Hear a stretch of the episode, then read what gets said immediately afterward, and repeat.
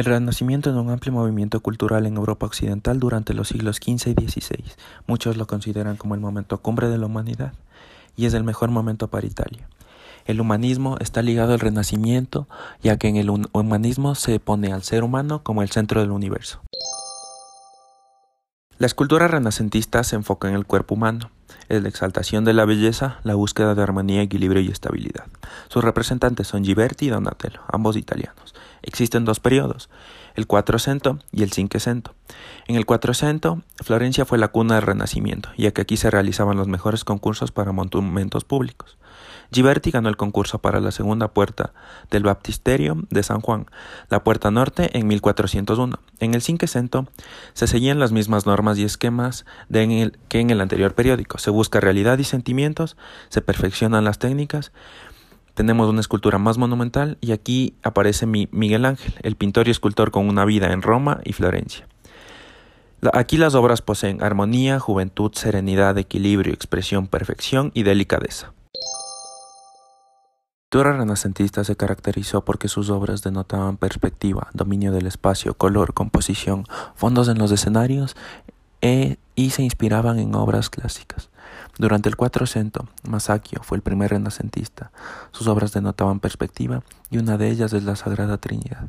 Botticelli, quien sus obras denotaban mucho movimiento y una de ellas es el nacimiento de Venus. En el Cinquecento tenemos a Leonardo, quien es reconocido por su famosa obra La Gioconda y por usar esfumato en sus obras. Luego tenemos a Miguel Ángel, quien en sus obras plasma movimiento y expresividad, y una de ellas es la creación de Adán. Luego tenemos a Rafael, quien es el máximo pintor. Sus obras son perfectas y una de ellas es la Escuela de Atenas. Y por último tenemos a Tiziano, quien en sus obras plasma colorismo y riqueza, y una de ellas son los retratos de Carlos V. La arquitectura renacentista recupera elementos clásicos como la bóveda de cañón, la cornisa, el frontón, entre otros. Trata de plasmar formas sencillas y armónicas. El ser humano es centro de arte, denotan belleza, se firman las obras y presentan orden y armonía. Durante el Quattrocento, Brunelleschi fue el artista más completo ya que era arquitecto, pintor y escultor. Construyó la cúpula de la Catedral de Florencia y varias iglesias más. Alberti construyó el Palacio Rucellai y la iglesia de San Andrés. Durante el Cinquecento, Bramante, Miguel Ángel y Baderno crearon la iglesia de San Pedro.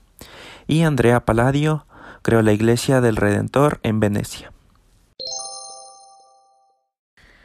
Entre las obras del Renacimiento tenemos a La Gioconda, La Última Cena, ambas de Leonardo da Vinci, El David, La Piedad, ambas de Miguel Ángel, a la Capilla Sixtina, a la Escuela de Atenas de Rafael, entre muchas otras obras que se realizaron durante ese periodo.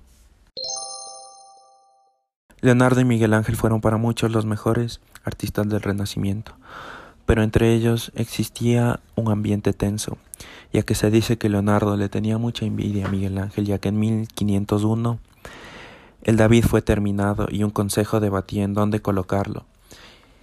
Y Leonardo da Vinci se opuso a que sea colocado en una plaza, esto ya que Leonardo consideraba que él era todo lo contrario a Miguel Ángel, quien era antiestético, grotesco, pero de todas formas era muy inteligente, era un genio. En cambio Leonardo era pulcro, limpio y de todas formas una persona llena de talento para crear esas maravillosas obras.